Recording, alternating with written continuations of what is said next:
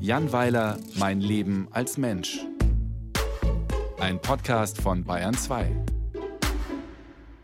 Wege aus der Kekskrise. Es ist in Mode, über Politiker zu schimpfen und ihnen jede Befähigung für ihren Job abzusprechen. Lindner, ein eiskalter Vollstrecker der Automobillobby, dem die Nöte des sogenannten kleinen Mannes und der in dieser Metapher mal wieder unterschlagenen kleinen Frau vollkommen wurscht sind. Habeck, nichts als ein Folterknecht im Dienst einer arroganten grünen Oberschicht, noch dazu kenntnislos in wirtschaftlichen Fragen. Merz, holzköpfiger Roboter eines amerikanischen Finanzinvestors mit sinistren Zielen, außerdem zukunftsfeindlich oll und unbeweglich, die Tom Ford Brille reißt's auch nicht raus. Söder, ein Kurfürst, der nicht weiter als bis zu den Grenzen seines Reiches schauen kann, weil er ein hoffnungsloser Provinz-Uhu ist und bleibt. Scholz, ein Anführer ohne Fahne, ein Fels ohne Brandung, ein langweiliger Technokrat, der das Zaudern seiner Vorgängerin zur Kulturtechnik erhoben hat und darauf auch noch stolz ist. Tja, so könnte das ewig weitergehen mit Ramelow und Pistorius und Wüst und Giffey und so weiter und so fort. Ganze Kabarettprogramme leben von solchen mehr oder weniger triftigen Zuschreibungen.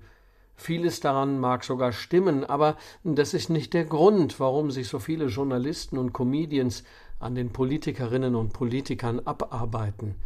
Sie machen es, weil es wirklich ziemlich leicht ist und weil man vom wahren Alltag und Wirken der Zielobjekte keine Ahnung haben muss, um sich über sie zu mokieren. Es ist Zeit, dem etwas entgegenzusetzen, endlich mal eine besondere Eigenschaft dieser Kaste gebührend zu thematisieren, sie wenigstens in einem Punkt zu rehabilitieren. Sie mögen nämlich irgendwo Täter sein, aber sie sind vor allen Dingen allesamt Opfer, denn sie sind Geiseln der Konferenzkeksmischung Del'acre Tea Time.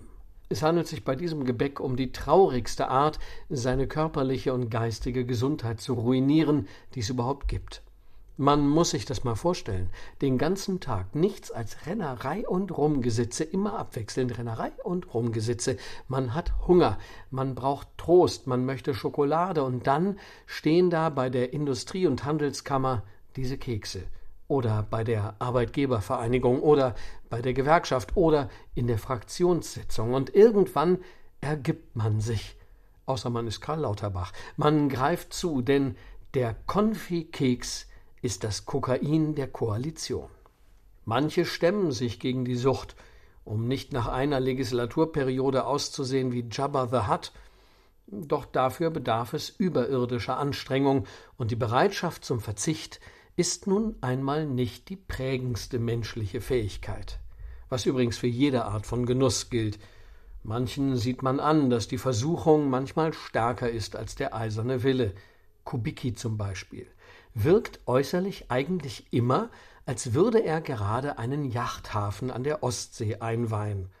Oder Sigmar Gabriel, der in seinen besten Zeiten nicht aussah wie ein Politiker aus Goslar, sondern wie ein Getränkehändler aus Goslar. Und dann auch noch diese Kekse. Ich weiß, wovon ich rede, denn ich habe früher bei der Arbeit eine fatale Abhängigkeit zu Matadi entwickelt.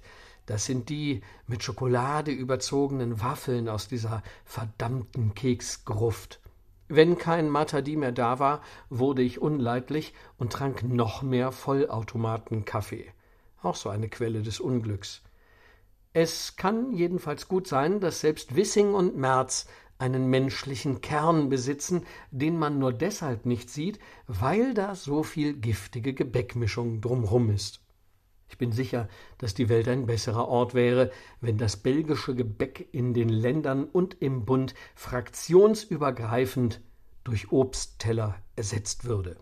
Was wohl wäre, wenn Lindner und Habeck sich einen Melone-Erdbeerspieß teilen würden, anstatt um die russischen Zigarren oder die Marquisette aus dem Kekscontainer zu konkurrieren. Bessere Arbeitsergebnisse könnten die Folge sein. Das geht aber natürlich nicht ohne Druck. Wir brauchen einen Gesetzentwurf dafür. Das muss durch den Bundestag. Ich plädiere für einen Titel wie äh, Bundeskonferenz-Snack-Gesetz. Das würde uns allen helfen, ja, es sei denn, die Arbeitsgruppe tagt bei Konferenzkeksen. Dann kommt natürlich gar nichts dabei heraus.